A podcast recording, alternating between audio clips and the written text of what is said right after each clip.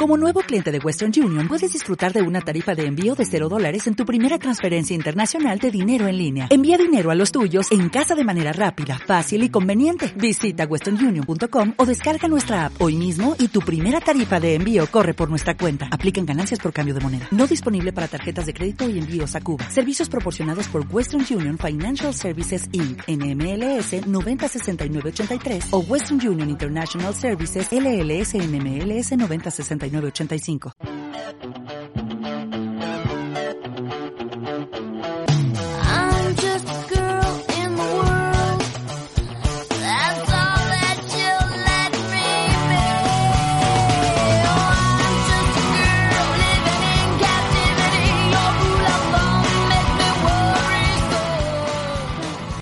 Bienvenidas, bienvenidos. Muchas gracias por acompañarnos una vez más. Aquí empieza Mujeres con Historia.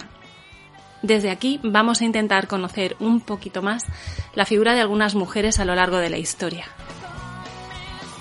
Hoy os presentamos a Elizabeth Bigley y a Therese Humber. ¿Y quiénes serán estas mujeres? ¿Alguien ha oído hablar de ellas?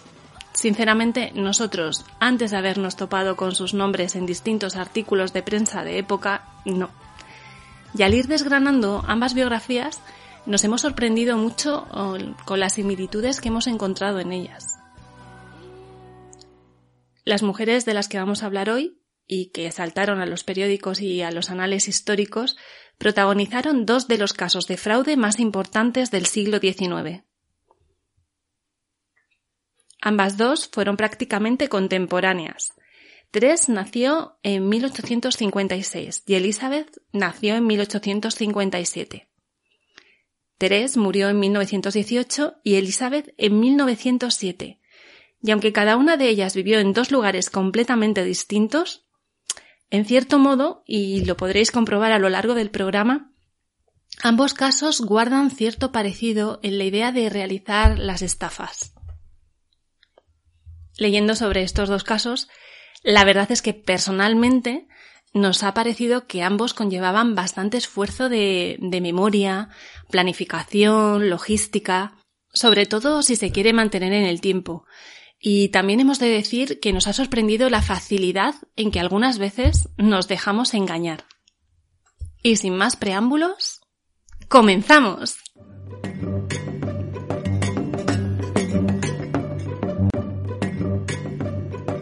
Elizabeth Bigley. Elizabeth Betty Bigley nació en octubre de 1857 en una pequeña granja de Ontario, Canadá, y era la quinta de ocho hermanos. Cuando era pequeña, Betty perdió la audición de un oído y a raíz de esto desarrolló cierto ceceo al hablar, por lo que tendía a expresarse con muy poquitas palabras, vamos, muy muy escogidas lo que no hizo que fuera menos brillante. Al parecer, Betty era un cerebrito en el colegio, y aunque sus compañeros la tildaran de peculiar, por las declaraciones en periódicos de la época, como el San Francisco Call, por parte de exalumnos de su misma escuela, les parecía que a Betty eh, le gustaban los vestidos finos, más finos de lo que la exigua economía familiar le podía facilitar. Una de sus hermanas, Alice, comentaría a posteriori que Betty sufría ensimismamientos y que a menudo garabateaba las firmas de los distintos miembros de la familia una y otra vez. Podemos decir que fue una niña precoz, tanto que a los trece años Betty ideó su primer plan. Escribió una carta que anunciaba la muerte de un tío de la familia y que le había dejado una pequeña suma de dinero. No sabemos muy bien qué se necesitaba en el siglo XIX en Canadá para heredar, pero al parecer esta carta fue lo suficientemente convincente como para engañar a un pequeño banco local que emitió varios cheques a nombre de Elizabeth y que le permitieron gastar el dinero por adelantado. A ver, así a corto plazo la mentira se sostuvo, pero una vez eh, hubo que reclamar la herencia, pues ya va a ser que no. Y aunque la arrestaron, eh, los abogados alegaron enajenación mental, escudándose en su carácter ese carácter tan especial que se había comentado y solo se llevó un mero tirón de orejas y la advertencia de que esas cosas no se hacen. Esto parece que no desanimó a nuestra protagonista, ni mucho menos. En 1879, a la edad de 22 años, Betty continuaría con su carrera delictiva, utilizando y perfeccionando el modus operandi que ya hemos visto en su primer intento, y que se convertiría en su marca personal. Ahorró para comprar un membrete caro con el nombre y dirección ficticios de un abogado de London, Ontario, no Londres, Inglaterra, ¿vale? Bueno, se notificó a sí misma por carta que un filántropo había muerto y que le había dejado una herencia de nada más y nada menos que 15.000 dólares de la época, ¿eh? que ya es pasta. Pero claro, esto sí, pues como que no tenía la repercusión necesaria para que ella pudiese gastar ese dinero, así que el plan en sí era darse a conocer como la heredera de una pequeña fortuna y realizar compras a crédito como habíamos visto anteriormente.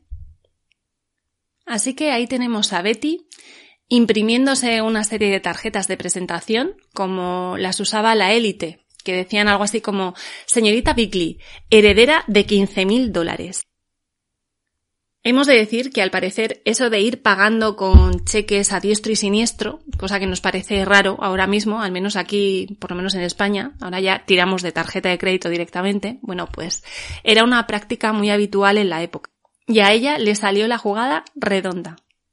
Lo que además hacía Betty es que compraba un artículo caro en un establecimiento y emitía un cheque siempre por una cantidad mayor al precio. Y de este modo, los comerciantes estaban dispuestos a pagarle en efectivo la diferencia. La tarjeta de presentación le valía para hacer ver que efectivamente tenía crédito de sobra para esas compras. ¿O acaso dudaría alguien de una tarjeta de presentación? A mí ni se me ocurriría, vamos. Al tiempo, Betty se fue a vivir con su hermana Alice, que estaba casada y vivía en Cleveland en ese momento. A su familia les decía que no quería ser una carga, que estaba buscando trabajo en fábricas o de dependienta, pero en realidad se dedicó a hacer un inventario de todos los enseres de la casa de su hermana, desde muebles, cuadros, cuberterías, calculó más o menos el valor de todas las piezas en el mercado y pidió un préstamo bancario, poniendo todo el continente de la casa como aval. En cuanto su cuñado se enteró, pues imaginaos, ¿no? Betty tuvo que abandonar la casa inmediatamente. Así que de nuevo tenemos a nuestra protagonista en busca de nuevos horizontes, y aunque al parecer Betty no era un bellezón despampanante, sí tenía cierto éxito con los hombres, como veremos más adelante. Quizá por su peculiar acento y ese modo de mirar, por el que la prensa de la época la llamaría en alguna ocasión la dama de la mirada hipnótica. Pedazo alias, ¿eh?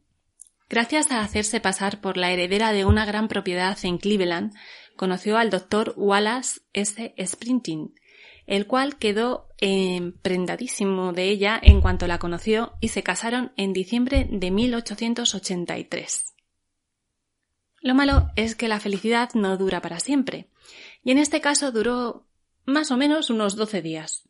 La boda se anunció en los ecos de sociedad del Cleveland Plain Dealer, lo que provocó que varios de sus acreedores eh, pues se presentaran en tromba en casa de los recién casados, incluida su hermana, para exigir el pago de sus deudas, a las que el doctor Balas bueno, pues hizo frente temiendo principalmente poner en tela de juicio su reputación. Vamos, que se le llevaban los muebles, el ajuar de la novia y si se descuida él por la ventana.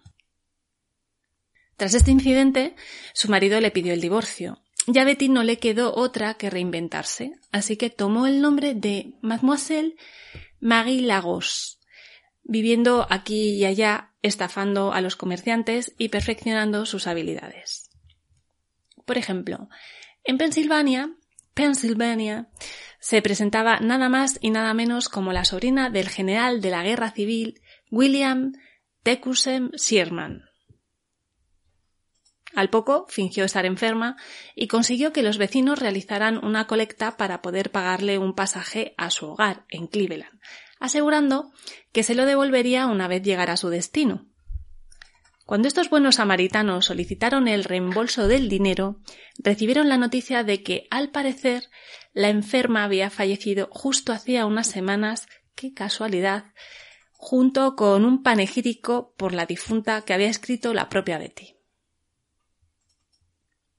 Durante un tiempo se oyó hablar de Lydia Klingan, Lily Klingan o de Lily Begley en todo el país como herederas de una propiedad en el extranjero. También apareció una tal señora Ali Vestado, adivina, en una oficina del edificio Crocker, en Cleveland, lugar de concurrencia de importantes hombres de negocios. De nuevo, cambio de identidad, em, presentándose esta vez como Mademoiselle Rose, también de oficio clarividente. Se casó de nuevo con un agricultor del condado de Trumbull, matrimonio que duró unos cuatro años, acabando de nuevo en un divorcio por lo que probó suerte de nuevo con el empresario C.L. Hoover, con quien tuvo un hijo, Emil, al que envió a Canadá a casa de sus padres. Hoover tampoco le duró demasiado. Murió en 1888 dejándole una herencia a Betty valorada en unos 50.000 dólares. Así que aquí comienza una nueva etapa, mudándose de nuevo. Esta mujer lleva más kilómetros que el baúl de la Piquer. Esta vez a Toledo. Toledo, Ohio, no Toledo aquí península, ¿vale? Con una nueva identidad. Esta vez eh, como Mademoiselle Lydia de Berg. Clarividente, de nuevo. Y por supuesto, qué mejor que un adivino para que te lleve los asuntos financieros. Vamos, totalmente lógico. Por eso, uno de sus clientes, Joseph Lamb, le pagó 10.000 dólares para que fuera su asesora financiera. Luego, que si pasan cosas. El caso es que Betty no iba a desaprovechar la oportunidad que le brindó Lamb, así que preparó varios pagarés por distintas cantidades y falsificó la firma de un importante hombre de Cleveland, pidiendo a Lamb que los cobrara en su banco de Toledo. Como Lamb contaba con muy buena reputación, cobró 40.000 dólares sin ningún problema, hasta que el banco se dio cuenta y, bueno, pues eh, las autoridades arrestaron tanto a Betty como a Lamb. ¿Os acordáis de eso que hemos comentado de la mirada hipnótica de Betty, verdad? Bueno, pues este caballero, al igual que otros afirmarían después, declaró que Betty tenía poderes hipnóticos y que por eso había caído víctima de sus, llamémosle, embrujo. Hemos de decir que a finales del siglo XIX y a principios del siglo XX, el espiritismo era un tema en el que muchos creían y que el hipnotismo era una razón muy, pero que muy aceptada para explicar casos de fugas de jóvenes dependientes con hombres extraños o para casos de adulterio. Así que eh, esa excusa, por llamarlo de algún modo, o atenuante, eh, era completamente creíble para las autoridades. El caso es que Lamb fue visto como víctima y quedó en libertad sin cargos, pero Betty fue declarada culpable de falsificación y condenada a nueve años y medio en la penitenciaría estatal. Y diréis, bueno, entonces aquí ya se acaban sus aventuras. Pues no, estando en la cárcel continuó haciéndose pasar por adivina. Incluso le vaticinó al alcaide que perdería cinco mil dólares en un trato comercial y que moriría de cáncer. Bueno, pues ambas cosas se cumplieron. Además, comenzó un bombardeo de cartas a la Junta de Libertad Provisional, declarando su remordimiento y prometiendo realizar un cambio drástico en su vida. No sabemos si darían resultado, pero tres años y medio después, el gobernador y veterano de la Guerra Civil, William McKinley, que sería nombrado presidente de 1897 a 1901, firmó su liberación. Ya en libertad, Betty volvió a Cleveland con un nuevo nombre, Cassie L. Hoover, que bueno, ese es uno de los nombres por el que más conocida es realmente. Y se casó de nuevo con otro médico. Le había cogido el gustillo a esto de los doctores. El doctor Leroy S. Chadwick. Un viudo rico perteneciente a una de las familias de más rancio abolengo del lugar, e instalándose en la avenida Euclid, algo así como La Moraleja aquí en Madrid, teniendo como vecinos a parientes de John de Rockefeller, el senador Marcus Hanna y John Hay, uno de los secretarios de Abraham Lincoln, por ejemplo. Vamos, la florinata. Para los familiares y amigos de Chadwick, el matrimonio fue algo totalmente sorpresivo, pues nunca habían oído hablar de Betty hasta justo el día del enlace y su historia, bueno, su pasado, era todo un misterio. No sabían de dónde había salido, nada de su familia, a qué se dedicaba anteriormente. Eh, se llegó a rumorear que Betty regentaba un burdel y que allí fue donde conoció al solitario Dr. Chadwick. Pero según él, simplemente pues un día tuvo un ataque de reuma y Betty, es decir, Chassis, eh, en ese momento, eh, ejerciendo de masajista, le alivió la espalda y bueno, pues ya se sabe que el roce mm, hace el cariño y una cosa lleva a la otra y de ahí, pues bueno, el flechazo, el casorio, etc. Y fue entonces eh, cuando comenzó a hacer las cosas a lo grande. Porque para conseguir mucho dinero, al parecer hay que gastar mucho dinero. Así que empezó a comprar toda clase de cosas sin importarle el precio. Redecoró por completo la casa haciéndose con cualquier pieza de moda y cara que hubiese en el mercado. Relojes de movimiento perpetuo, una silla musical, un órgano, una bodega de vinos valorada en 350 mil dólares, esculturas del lejano oriente, muebles de Europa, ropa que encargaba en Nueva York, un cofre con perlas y diamantes inventariado por valor de 138 mil dólares. Vamos, bagatelas. En 1902 decidió lanzarse y viajó hasta Nueva York. Allí se hizo la encontradiza con James Dillon, que era el abogado de su marido, comentándole que estaba de paso y bueno, que tenía que hacer unas, unas visitas, que si por favor le podía acompañar a casa de su padre. Dillon, que era un caballero por supuesto, accedió y pusieron rumbo a la 2 East 91 Street en la Quinta Avenida, la mansión del magnate del acero Andrew Carnegie. Al llegar Dillon esperó en el carruaje y ella se dirigió directamente a la entrada. Cuando llamó, pidió hablar con el ama de llaves principal, explicándole que estaba pensando en contratar a una sirvienta que había trabajado en esa casa, dando todo tipo de detalles sobre la futura empleada, que será alta, rubia, patatín, patatán. Bueno, el ama de llaves, cortésmente, contestó a sus preguntas, aunque aseguró no conocer a esa mujer que le estaba describiendo y por la que pedía referencias. Bueno, el caso es que la visita se alargó una media hora y fue entonces cuando salió de casa con un gran sobre marrón que había sacado ella misma del abrigo que llevaba escondido. Al volver al carruaje, pues Dillon estaba muerto de curiosidad por saber quién era su padre. Ya hemos dicho que los orígenes de Betty, pues bueno, eran un misterio para todos los conocidos de la familia, así que ante la pregunta contestó en tono de confidencia y pidiéndole por favor que le guardara el secreto. Era la hija ilegítima de Andrew Carnegie, Además le enseñó el contenido del sobre, que al parecer eran unos pagarés eh, de 250 mil dólares y de medio millón de dólares firmados por el propio Carnegie y valores por valor de, valga la redundancia, 5 millones asegurando tener muchos otros debido, pues bueno, a que ya se sabe el sentimiento de culpa de, de, este caballero y el sentido de la responsabilidad de su padre que incluso había hecho que la incluyera en su testamento. Bueno, y para aquellos que no le suene el nombre de Andrew Carnegie, ¿quién era este señor? Bueno, pues, como ya hemos dicho, uno de los magnates del acero más importantes de Estados Unidos. En los años 70 del siglo X fundó la Carnegie Steel Company, que 20 años después eh, sería la empresa industrial más rentable del mundo. Carnegie la vendió a JP Morgan, eso nos suena, ¿eh? De la crisis esta eh, bueno, pues la vendió a JP Morgan en 1901, eh, dedicándose hasta su muerte a obras filantrópicas varias. Por supuesto, eh, supondréis que esto, mm, toda esta historia que contó Betty a Dillon, no era algo que realmente él fuera a mantener en secreto, o sea, era una información más que jugosa, y con eso Betty ya contaba. Dado el cariz que estaba tomando el asunto, financiero, familiar, digamos, el doctor Chadwick comenzó a quejarse a su esposa de que quizá Betty, alias Cassie, estaba gastando un poquito más de la cuenta.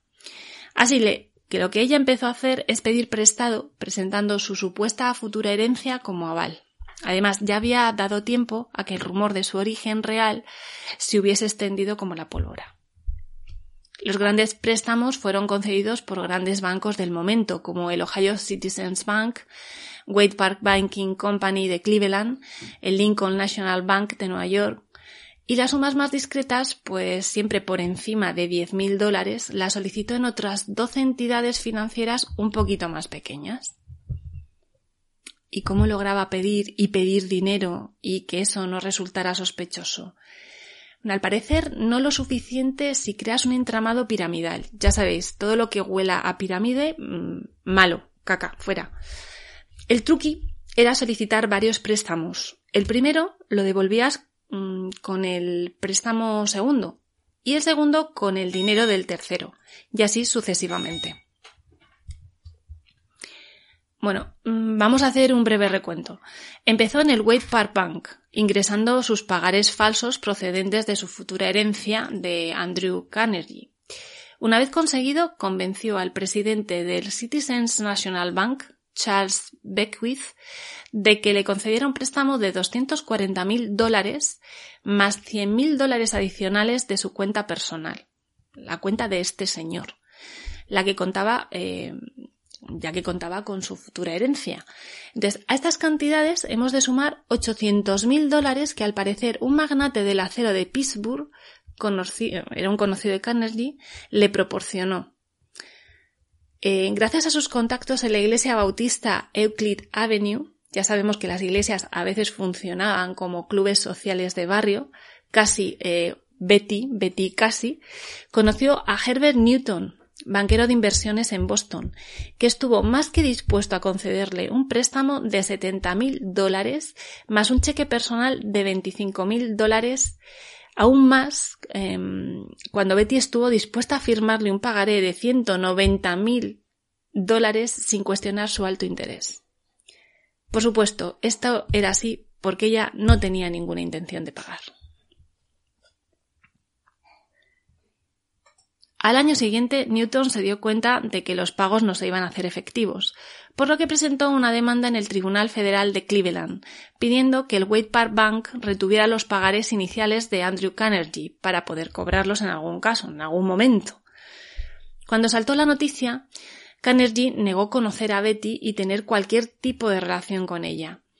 Charles Bedwick, el presidente de Citizens National Bank, ese hombre que le había prestado eh, 100.000 dólares adicionales de su cuenta personal. Bueno, pues eh, confesó que su banco em, había colapsado debido a los préstamos de Cassie, así como su propia fortuna personal.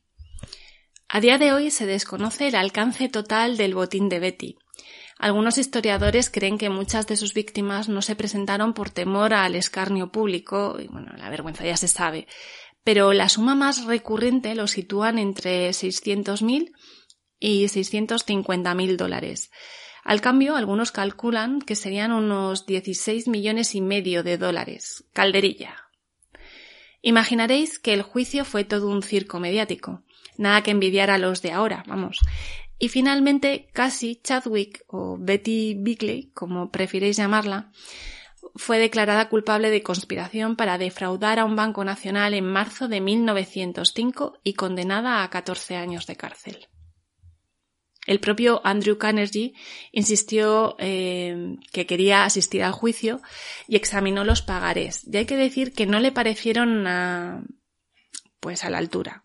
Tenían faltas de ortografía, errores de puntuación y además eh, él mismo dijo que no había firmado un pagaré en esos últimos 30 años, por lo que todo el fraude se hubiera evitado si alguien se hubiera molestado en consultarle. En la cárcel fue recibida como toda una celebridad, pero su salud se deterioró rápidamente sufriendo un colapso nervioso que la dejaría ciega. Betty murió en la cárcel de Columbus el 10 de octubre de 1907, con 50 años. No llegó a cumplir ni dos años en prisión. Durante un tiempo, la casa que había compartido con su exmarido, el doctor Chadwick, en la avenida Euclid, se convirtió en destino turístico. Bueno, ya sabéis que aquí los humanos somos ante todo morbosos. Y sobre 1920 la casa fue demolida Actualmente en su parcela podemos encontrar la iglesia baptista de Liberty Hill. Hay una película eh, para la televisión de Canadá llamada Love and Larceny de 1985, con Jennifer Dale en el papel de Betty. Y se esperaba rodar en el 2020 otra película sobre su vida titulada La Duquesa del Crimen. Aquí no nos ha llegado la notoriedad de esta mujer, pero durante buena parte del siglo XX, a las mujeres que habían cometido fraude con métodos parecidos a los de Betty, se les llamó casis, así, en plural. Libros sobre mm, nuestra protagonista, pues bueno, tenemos uno que se llama La increíble señora Chadwick, de John S. Crosby, Y bueno, artículos sobre Betty, que bueno, hemos leído bastantes artículos de prensa de época del New York Times publicados en 1904, así como algunos del Jackson Daily News, el San Francisco Call, de Charlotte News, de Democratic Herald, eh, más o menos rondando en 1904, 1903, mm, narrando pues diferentes hechos, eh, tanto de su vida como del juicio. Y otros artículos que están publicados, pues por ejemplo hay uno sobre Cassie L. Chadwick en la biblioteca de Oberlin College y la suma sacerdotisa de las finanzas fraudulentas de la revista Smithsonian. Así que si queréis saber un poco más sobre ella, indagar más profundamente sobre su vida, sobre el caso, eh, podéis consultarlos.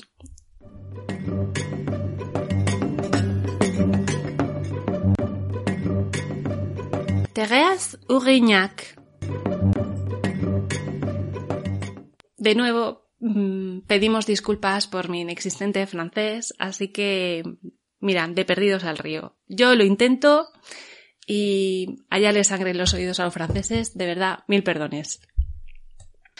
Pues a ver, esta mujer, Thérèse, eh, nació en Bruxelles o Ausson, eh, unos dicen que Bruxelles, otros que en Ausson, es eh, una zona muy que está muy muy cerquita de Toulouse, ¿vale? Son como dos barriadas que están juntas, ¿vale?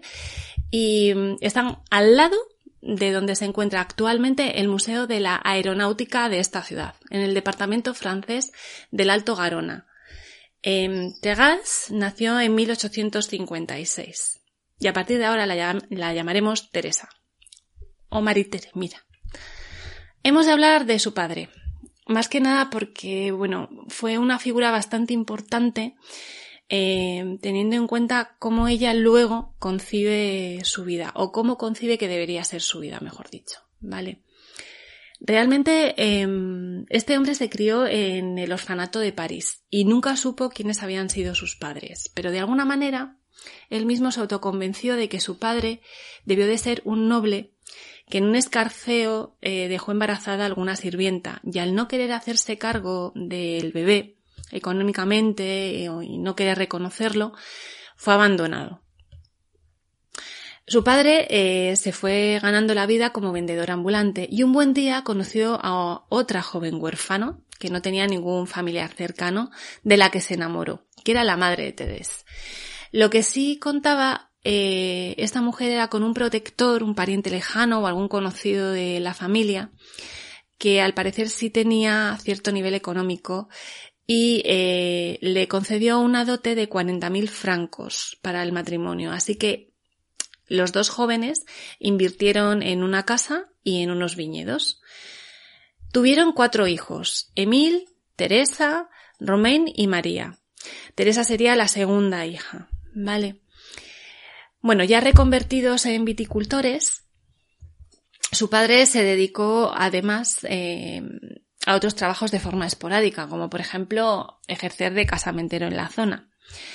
Y él mismo estaba convencido de que su ascendencia eh, era noble, así que en cierto momento eh, añadió un apóstrofe al apellido, pasando de ser Aurignac a Daurignac, que parece que no, pero la D le, le daba cierta, cierto empaque, asegurando ser el conde d'Aurignac, y afirmando tener documentación que demostraba su nobleza en un cofre con remaches de bronce.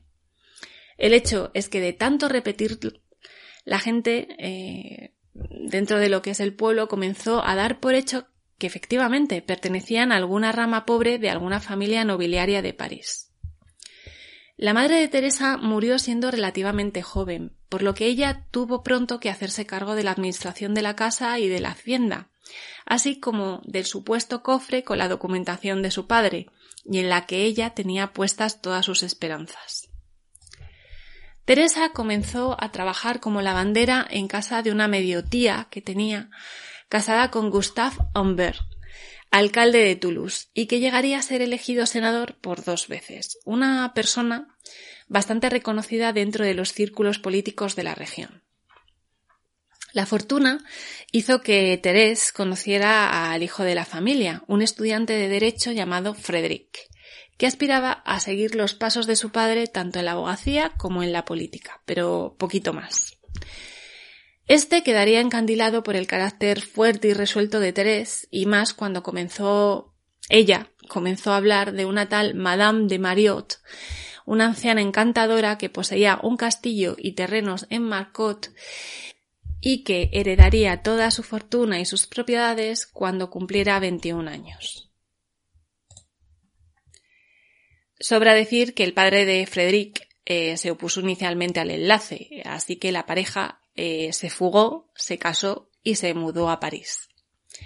Según publicó posteriormente, en 1903, el periódico La Correspondencia de España, y diréis, eh, caramba, un periódico español, y eso, esta mujer no vivía en Francia. Sí, vivía en Francia, pero bueno, unos hechos al final de la historia, como comprobaréis, pues bueno, hizo que, digamos, parte de su vida fuera publicada en, los periódicos españoles, ¿vale?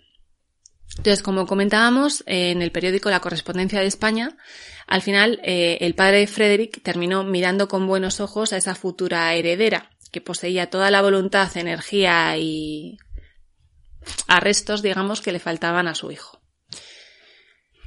Teresa era una mujer muy decidida, voluntariosa, enérgica y bastante controladora. Sabía captar la atención de cualquiera y tenía un gracejo especial para desenvolverse con soltura ante cualquier situación. Frederick, por el contrario, pues era un hombre más tímido, muy agradable en el trato y bastante voluble en sus intereses. Digamos que un hombre tranquilo y un poquito apocado. El matrimonio se estableció en París, en la Rue Monge de París, en una vivienda acomodada pero modesta, cerca de los jardines de Luxemburgo. Y a los pocos años nacería su única hija, Eva. Aparte, eh, Thérèse fue trayendo a sus hermanos a París, cerca de ella, incluido Romain, que había viajado por Brasil y Argentina y regresó a Francia viendo la oportunidad de comenzar nuevos negocios. Mientras, eh, Frédéric pues iba avanzando y abriéndose camino poco a poco en la política. Y Thérèse conoció la alta sociedad parisina, a la que deseaba pertenecer a toda costa y, aunque ella nunca perdió su acento ni sus modales poco refinados de provincias, llegó a mimetizarse en los distintos ambientes que, que solía frecuentar. A pesar de la incipiente carrera de Frederick en política y su trabajo de abogado, los ingresos no eran suficientes para el nivel de vida que Terés deseaba por lo que tenía que conseguir la forma de mantener el tren de vida que habían comenzado, gastando por encima de sus posibilidades. Bueno, iban a cenas, eh, teatros, propiedades nuevas. Gustave Ambert, que era el padre de Frédéric, en esa época ministro de Justicia, tuvo que pagar en varias ocasiones las deudas de la pareja, al no poder permitirse un escándalo, y en ese momento Thérèse se percató que si quería conseguir el estatus que de verdad le pertenecía, no, no olvidemos que ella continuaba con las obsesiones de su padre, pensando que en algún momento había pertenecido a la nobleza, debía de lanzarse a lo grande. Ya, ya hemos visto que lanzarse a lo grande es lo que da realmente rédito. Y que las expectativas de los acreedores de conseguir dinero les hacía más proclives a ampliar el crédito. El caso es que durante un viaje en tren, o al menos así lo contó Terés, escuchó gemidos en el compartimiento continuo y bueno, pues eh, entró y se encontró a un hombre que estaba sufriendo un infarto. Ella utilizó todos sus recursos para ayudar a este hombre a volver en sí. Y él se identificó como el millonario estadounidense Robert Henry Crawford, que le estaría eternamente agradecido y que esperaba poder recompensarla algún día. Bueno, pues ese día pareció llegar en 1883, cuando recibió una carta que decía que Robert Henry Crawford había muerto y la había hecho beneficiaria de su testamento. Aunque tenía trampa. En el testamento realmente se dividía el capital entre tres. Un tercio iba para la hermana pequeña de Terés, para Marie, el otro tercio iba para un sobrino del señor Crawford llamado Henry y el otro tercio para otro sobrino llamado Robert, con la obligación de estos dos de colocar en Francia capital suficiente para producir a Terés una renta mensual de 30.000 francos. 30.000 francos al mes en aquella época era un pastizal. Ninguna parte de este legado se podría tocar hasta que Marie cumpliera 21 años, y el testamento no sería válido a menos de que uno de los dos sobrinos se casara con Marie. Ahora bien, ¿y quién es este misterioso señor Crawford? Bueno, según las informaciones que se recogieron cuando saltó el caso, ¿vale? Aparte de la historia que contó Terés, eh, también se mencionaba que podría ser un conocido de la familia, un conocido anterior de la familia de, de. Que si no, ¿de qué le iba a dejar su fortuna a Marie? O que incluso eh, las malas lenguas decían que podía haber sido un amante de la madre de Terés y por tanto Marie sería su hija ilegítima. Por eso le había dejado la herencia. Como veis, nada que ver con el tema del infarto ni milongas varias. Bueno. El matrimonio Amber instaló una caja fuerte a prueba de fuego en su nueva y flamante casa ubicada en la Avenue de la Grande Armée. Y junto a un notario provincial colocaron todos los documentos en su interior sellándolo con cera. La caja no se abriría hasta que su hermana Marie cumpliera 21 años y se casara con uno de los primos Crawford. El problema era que no existía tal herencia, ni el señor Crawford, y que además la cláusula de la edad de Marie les dejaba solo algunos años de margen para poder sacarle beneficio.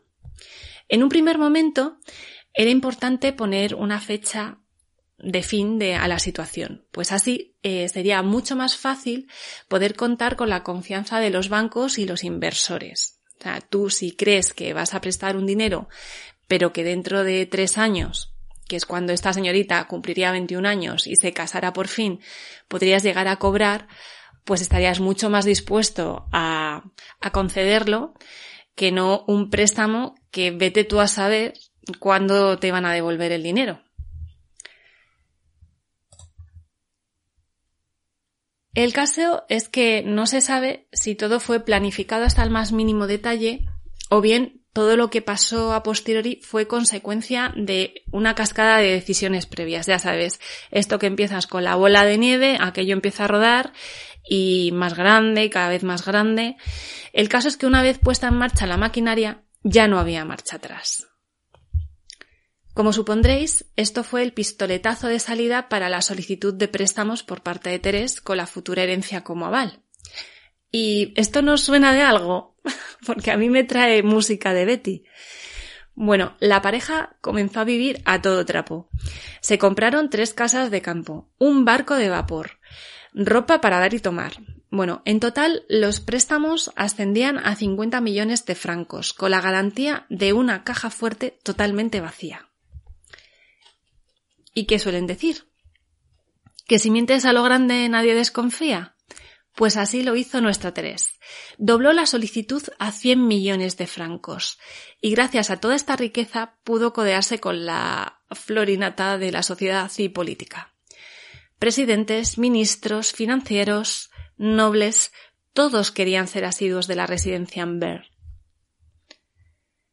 La idea de los Amber era alargar la situación de la herencia congelada para ello debían de presentar distintos desencuentros entre las partes interesadas que hicieran imposible el cobro de la herencia.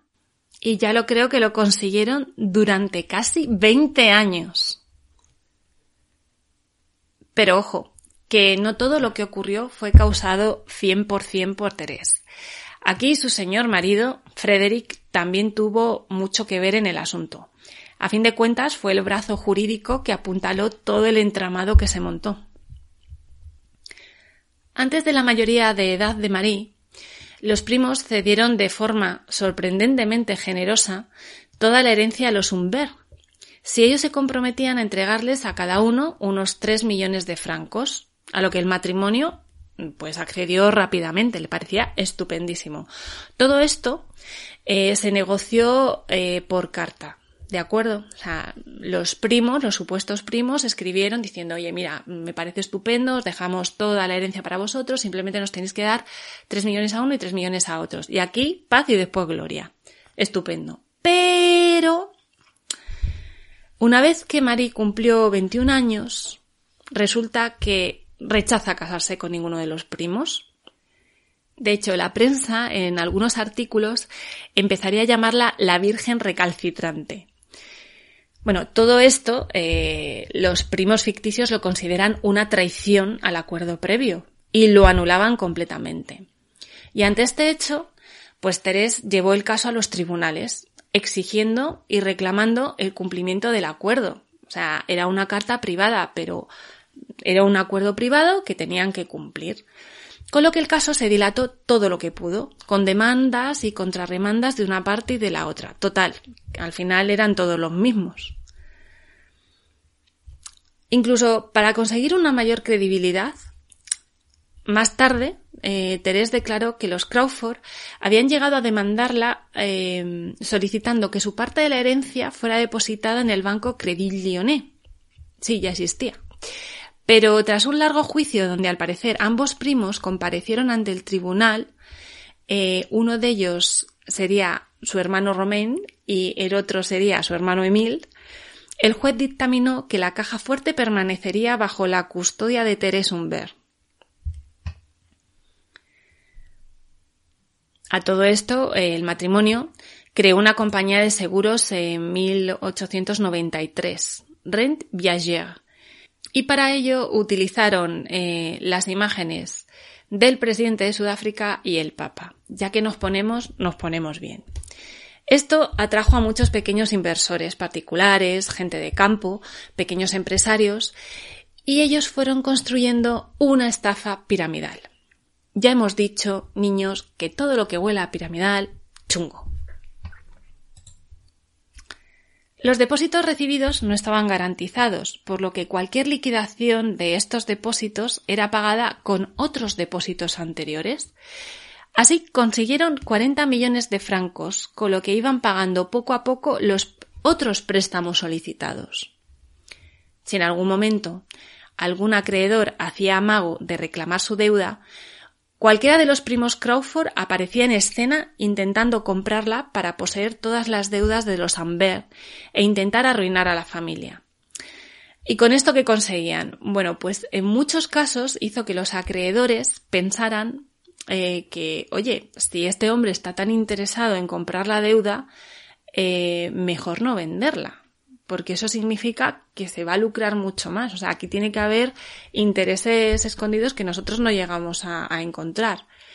Entonces, pues bueno, creían que esa deuda era demasiado valiosa para condonarla y dejaban de, de solicitar esa, esa deuda. Como vemos, eh, los Amber crearon toda una estructura bastante complicada para sostener la farsa. Pero, ¿qué, o sea, ¿qué pasó? ¿Cuál fue el detonante para que estos cimientos comenzaran a hundirse? El banco de Girard en el Boeuf había realizado préstamos sustanciosos a Terés entre 1880 y 1890. Este banco comenzó a tener pérdidas y, bueno, pues eh, le pidieron a nuestra protagonista su pago.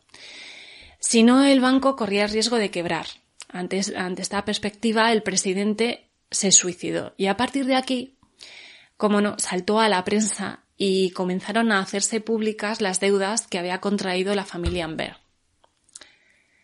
René Waldeck Rousseau, un miembro destacado del Colegio de Abogados de París y político republicano, empezó a intentar cobrar la mayor parte de las deudas pendientes y a investigar el entramado financiero de los Amber.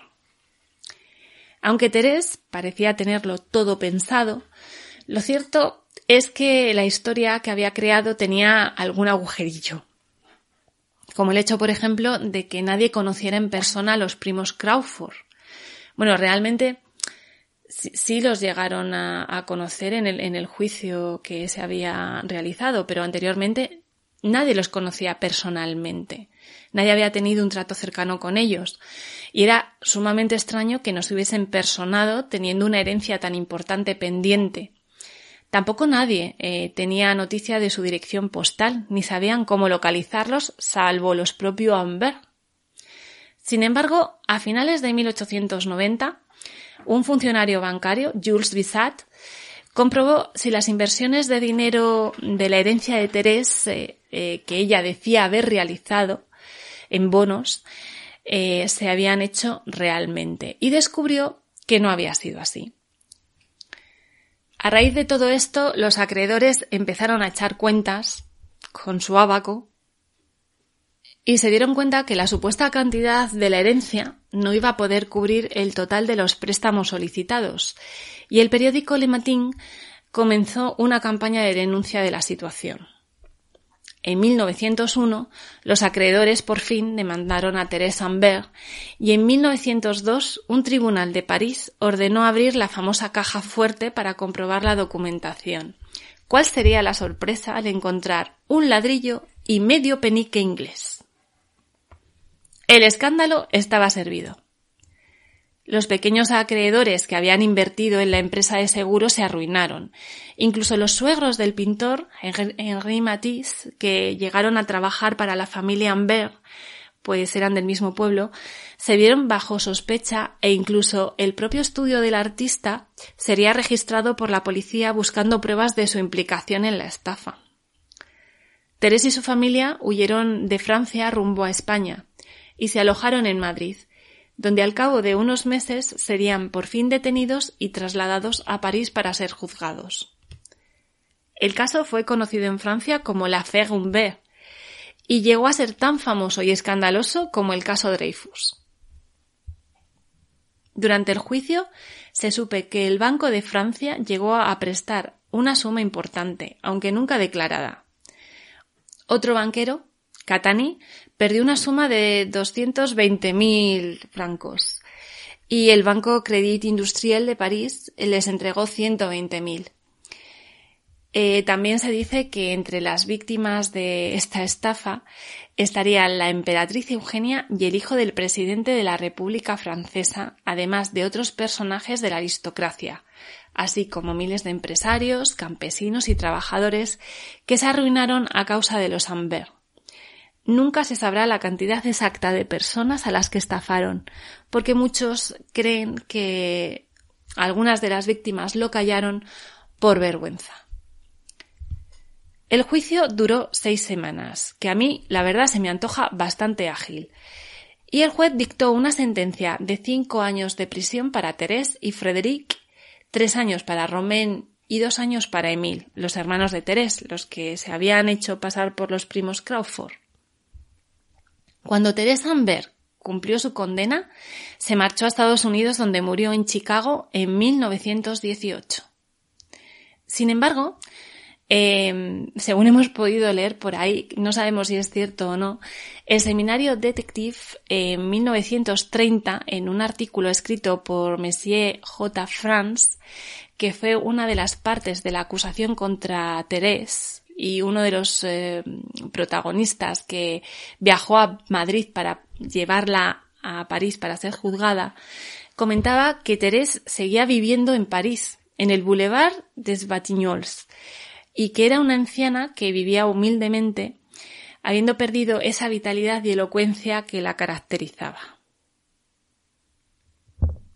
Si queréis saber un poquito más sobre la vida de esta mujer, la verdad es que es bastante increíble.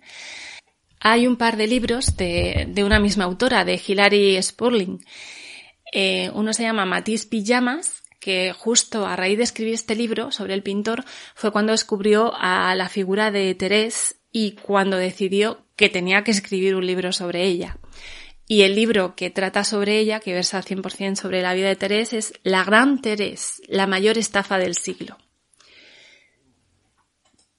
Si hablamos de documentos audiovisuales, bueno, de películas, ¿vale? Tenemos un film homónimo, Teresa Amber, dirigido por Marcel Blubal y protagonizado por la enorme Simone Signoret como protagonista, junto a Robert Rimbaud y François Perrier, entre otros.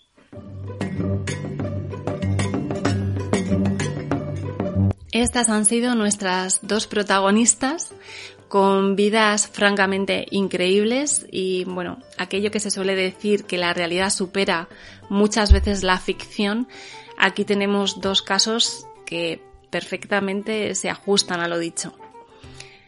Aprovechamos para recordar que además de en las ondas nos podéis encontrar en iBox, Spotify o Google Podcast, así como seguirnos en nuestras redes sociales, en Twitter, arroba mujeresconist2 en número, en Instagram y en Facebook. Y si queréis comentarnos cualquier cosa, podéis escribirnos al correo hola.mujeresconhistoria.gmail.com Pues eh, hasta aquí hemos llegado hoy. Esperamos que os haya resultado entretenido y si os ha gustado, agradecemos de verdad vuestros comentarios y os esperamos en el próximo programa. Muchas gracias por escucharnos y sed felices.